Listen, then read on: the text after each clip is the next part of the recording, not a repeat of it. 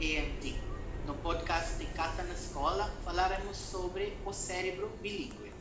Oi, Catarina, você poderia nos contar um pouquinho o que são funções executivas? Oi, MD. Então, funções executivas são habilidades que fazem a gente conseguir se planejar, organizar e executar uma ação. Segundo a Dow Diamond, existem três funções principais dentro das funções executivas: o controle inibitório, flexibilidade cognitiva e memória de trabalho. Essas funções básicas que vão nos ajudar a exercer funções mais elaboradas, como planejamento, resolução de problemas, criatividade. Entendi. Você pode me explicar um pouco mais o que é controle inibitório? Então, controle inibitório, a nossa capacidade de parar estímulos, estímulos que nos distraiam. Isso é bem, bem próximo à atenção seletiva. Várias coisas estão acontecendo, mas focamos no que precisamos fazer. Uh, podemos chamar também de controle dos impulsos, inibir nossas vontades, não falar coisas que pass passaram nos nossos pensamentos, mas que julgamos inadequadas para a situação. Isso ajuda a gente a dar respostas mais adequadas e também mais estruturadas para o ambiente. Ai, como o bilingualismo influencia no controle inibitório? Então, uma criança bilíngue tem maior controle inibitório, porque desde pequena ela tem, vem trabalhando o cérebro para prestar atenção em uma língua de cada vez, né? Então, para conseguir diferenciar cada língua e também usar cada uma delas nas situações mais adequadas. Ah, como você já disse antes, né? Precisamos também da flexibilidade cognitiva. Mas que, o, o que é isso? Uh, flexibilidade cognitiva é a capacidade de, que eu tenho de alternar entre as respostas. Uh, por exemplo, vocês já viram uma criança bilíngue falando em uma língua com uma pessoa e logo em seguida vira para uma terceira pessoa e fala outra língua? Imaginem o tamanho da capacidade de flexibilidade que ela tem. Aí, como a flexibilidade cognitiva e o controle inibitório nos ajudam em nosso cotidiano? A flexibilidade é um pré-requisito para pensarmos em criatividade, e o controle inibitório nos ajuda a to tomar a melhor decisão junto com a flexibilidade. Então, em situações que, por exemplo, você está no trânsito e fecham a rua que você teria que entrar. A gente tem que ser criativo para pensar um novo caminho e mudar de caminho, né?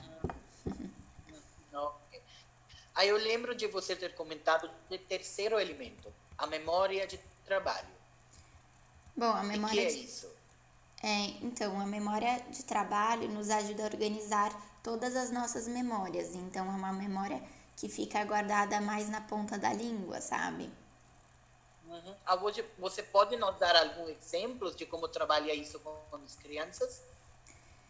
Uh, a gente pode deixar os combinados e as regras bem claras, visíveis na sala de aula, por exemplo. Isso ajuda as crianças a se controlarem, a lembrar as, das regras. Por isso, é sempre bom relembrar as regras dos jogos, os combinados. Um, revisar as atividades antes de entregar para evitar pequenos erros. Então você pode sentar com as suas crianças para ajudá-las a revisar as provas, por exemplo, as atividades. Pedir para os alunos selecionarem o que é mais importante. Complete a lacuna, por exemplo, ou fazer um exercício de verdadeiro ou falso. Isso ajuda eles a acessarem a memória de trabalho. Estimular rotas alternativas, propor que as crianças resolvam uma atividade de três formas diferentes, por exemplo, ou pedir que elas deem três respostas diferentes para a mesma questão. Uh, o brincar também ajuda muito a desenvolver essas habilidades. As regras, a alternância entre as regras, inibir minha vontade de falar é, quando não, não vem, não é a situação. Ai, Catarina, você pode nos contar algumas vantagens do bilinguismo, além dessas que você já nos contou? Bom, é, uma pessoa bilíngue pode ter um retardamento de doenças mentais, como Alzheimer. Normalmente podem retardar em quatro anos. A capacidade de lidar com situações diversas e resolução de problemas de maneira mais eficaz. Uma pessoa bilíngue também tem maior autocontrole, maior capacidade de concentração, maior capacidade de alternância de tarefas, maior flexibilidade na resolução de problemas. Também tem capacidade de perceber diferentes visões de mundo. E ele tem maior compreensão para a comunicação não verbal. Isso se deve à competição de línguas ativadas simultaneamente. Também tem a habilidade de pensamento crítico, criatividade, flexibilidade.